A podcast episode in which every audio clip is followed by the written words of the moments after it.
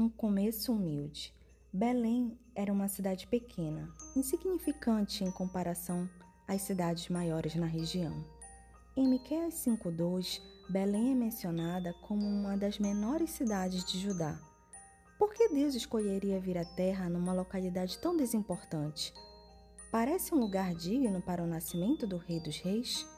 Pois é, Deus nunca esteve interessado na definição de grandeza que o mundo tem.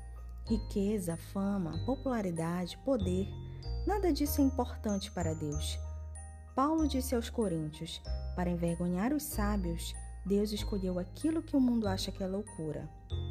E para envergonhar os poderosos, ele escolheu o que o mundo acha fraco. O que ele pode fazer na vida de alguém não se limita ao status terreno deste alguém. Se Belém era uma das menores cidades de Judá, quanto mais glória Deus receberia ao estabelecer a vida do seu filho lá.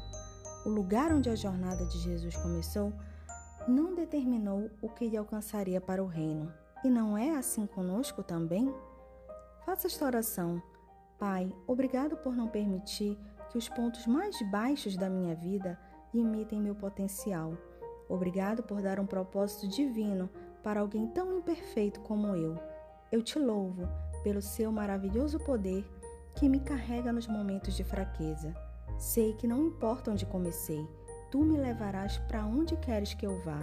Obrigado, Jesus, por me mostrar que coisas incríveis começam em lugares humildes.